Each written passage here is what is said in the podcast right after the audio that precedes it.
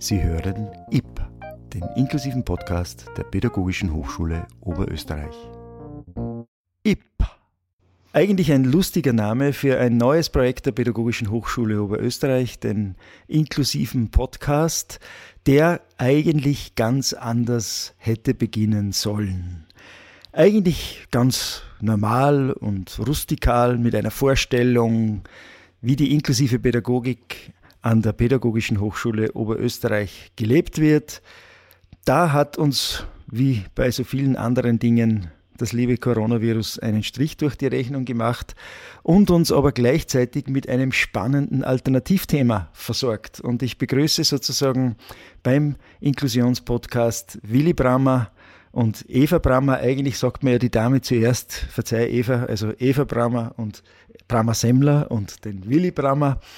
Und die haben sich auch damit, damit beschäftigt. Und das ist auch das Thema unseres heutigen ersten Inklusionspodcasts, äh, wie es sozusagen Menschen mit dieser Krise geht oder wie sie damit zurechtkommen müssen und was ihnen dabei hilft oder nicht hilft, die Kinder haben, die normalerweise in Schulen gehen, jetzt das zum Teil nicht können oder nicht sicher können. Ich habe da in eurem letzten Newsletter auch ein bisschen was drüber gelesen, ein Beispiel von den Konflikten, die da eine Mutter mit sich aus, auch austragen muss. Was ist sozusagen noch sicher für ihr Kind und wie kann sie mit der Situation, in dieser Situation überleben?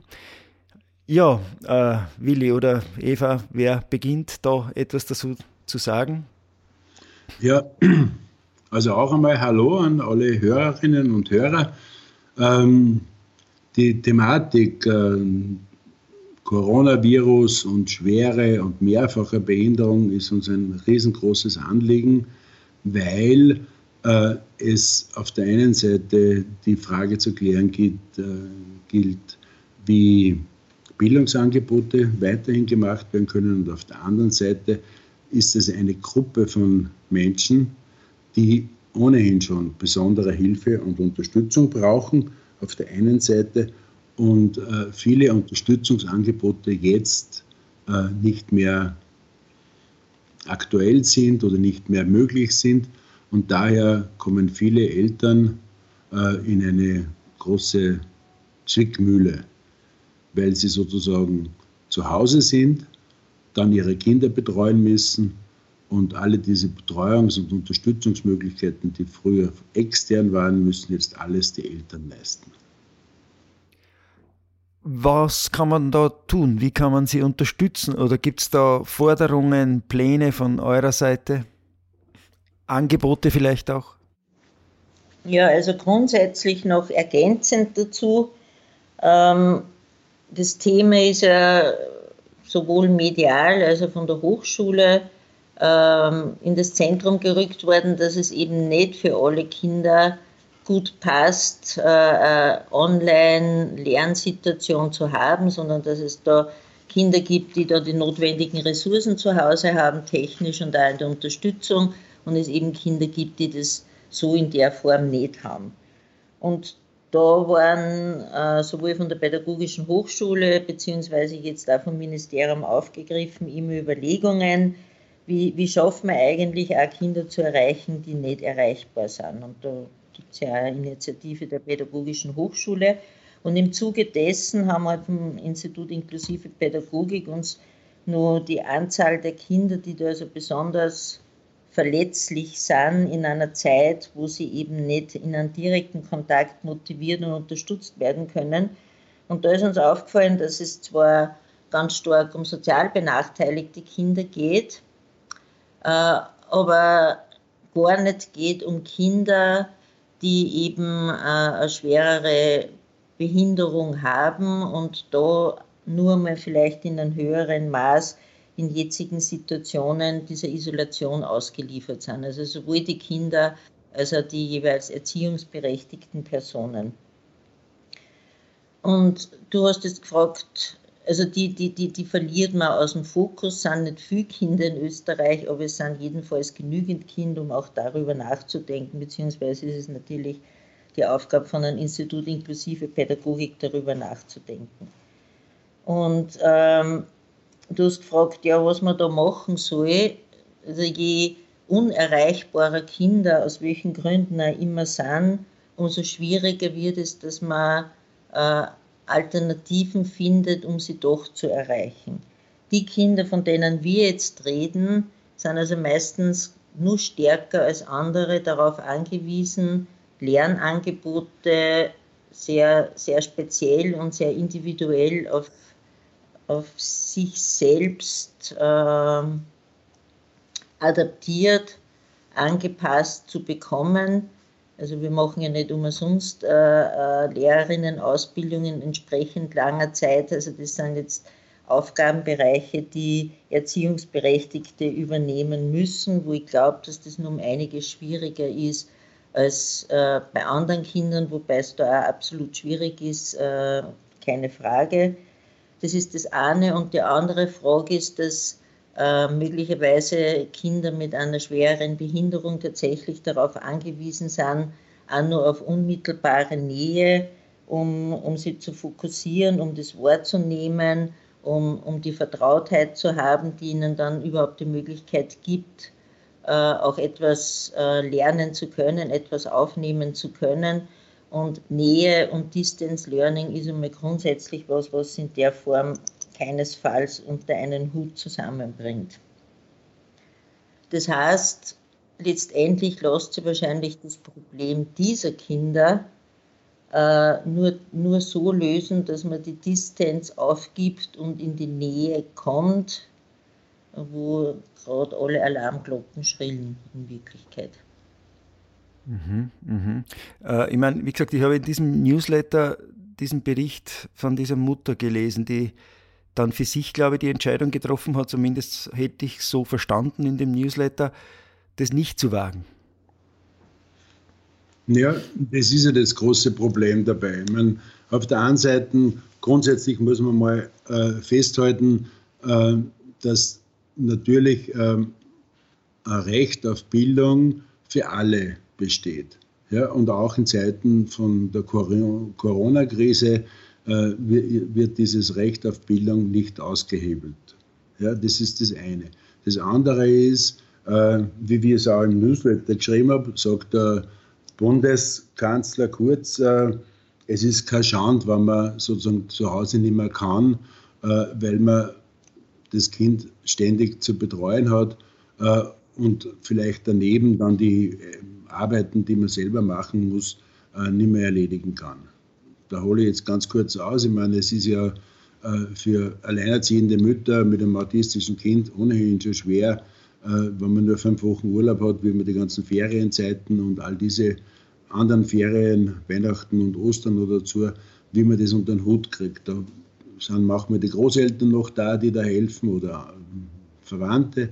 Und all diese Sachen fallen jetzt einmal grundsätzlich weg. Und dann bleibt man vielleicht zu Hause im Homeoffice äh, wie es ja konkret bei einer Familie ist. Beide sind im IT-Bereich tätig und die sagen, wir haben unser Kind von der Früh bis spät in der Nacht zu betreuen und daneben zu arbeiten ist kaum möglich. Das ist einmal diese problematische Situation, äh, wo man sowieso äh, da unterschiedliche Situation hat im Vergleich zu Kindern, die in der Grundschule oder in der Sekundarschule oder in der Sekundarstufe 2 sind. Das ist einmal diese eine Ebene, nicht, die man auf alle Fälle berücksichtigen muss. Und die Kinder, die wir da jetzt im Fokus haben, sind ohnehin von, von Exklusion bedroht, sagt man. Ja, und um was wirklich geht, ist Teilhabe. Und der, die Frage, die dahinter steht oder die die Eva jetzt gerade angesprochen hat, ist, wie soll denn Teilhabe, äh, das gemeinsame funktionieren, wenn man auf Distanz geht? Und das, glaube ich, geht in dieser Situation so nicht. Daher muss man natürlich auch Überlegungen anstellen, wie man das bewerkstelligen kann, dass ähm, Betreuungssituationen, ähm, Lernsituationen auch für Menschen mit einer schweren Beeinträchtigung geschaffen werden. Wenn ich da vielleicht nur ergänzen darf, Christian, ähm, ich arbeite ja in, einer europäischen äh, Community, kann man das nennen. der European Agency for Special Needs and Inclusive Education. Und gerade heute unterfragen halt auch unterschiedliche Vertreterinnen unterschiedlicher Staaten, wie tut es ihr in der Beschulung von Kindern mit einem sonderpädagogischen Förderbedarf.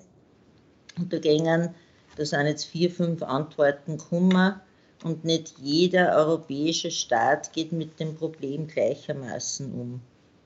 Also beispielsweise Schweden, die äh, Kollegin arbeitet in der schwedischen Nationalagentur, die eben Inklusion und, äh, und damit äh, Kinder mit einer Behinderung unterstützen. Die haben die Pflichtschule nach wie vor offen, also nicht nur im Journaldienst, sondern generell geöffnet. Und die äh, Sekundarstufe 2 ist geschlossen wie bei uns, aber äh, Kinder in, in den vorhandenen Sonderschulklassen, also schon das Alter der Sekundarstufe 2 haben, die gehen also nach wie vor in die Schule. Also die versuchen das über die Schule aufzufangen, was ja einen Sinn macht. Und sie sagt, im Moment gibt es noch keine Indikatoren, die Schulen zu schließen. Vielleicht kommt es noch. Interessant habe ich auch Tschechien gefunden, die, äh, wo der Staat sozusagen, äh, so wie wir halt äh, Österreich auch, Freiwillige rekrutiert, in dem Fall auch Studierende, das ist die Uni Brünn, die aber auch häuslichen Unterricht äh, Kindern mit einer schwereren Behinderung anbieten. Also manche Staaten versuchen schon dieses Nähe-Distanz-Problem äh, in Angriff zu nehmen und, und halt auf die eine oder andere Art und Weise zu lösen. Da gibt es auch noch Punkte, damit man es noch ein bisschen konkreter macht. Wenn zum Beispiel Kinder im Heimen untergebracht werden, jetzt heute in Österreich, nicht? Ja, dann hat man immer das Problem, die dürfen ja die Heime kaum verlassen. Ja? Und äh, die, die Kinder in den Heimen betreuen, äh, die können natürlich nicht sagen, äh, ich kann immer, äh, ich möchte gern, dass mein Kind in die Schule geht. Das wird keiner irgendwie einsehen, weil ja auch diese ganze Thematik des Infektionsrisikos äh, gegeben ist. Ja, jetzt sind die praktisch sozusagen in den Einrichtungen, werden dort natürlich auch gut betreut, überhaupt keine Frage. Äh, und die Schule sozusagen hat da in dem Punkt kein, keinen wirklichen Auftrag. Ja.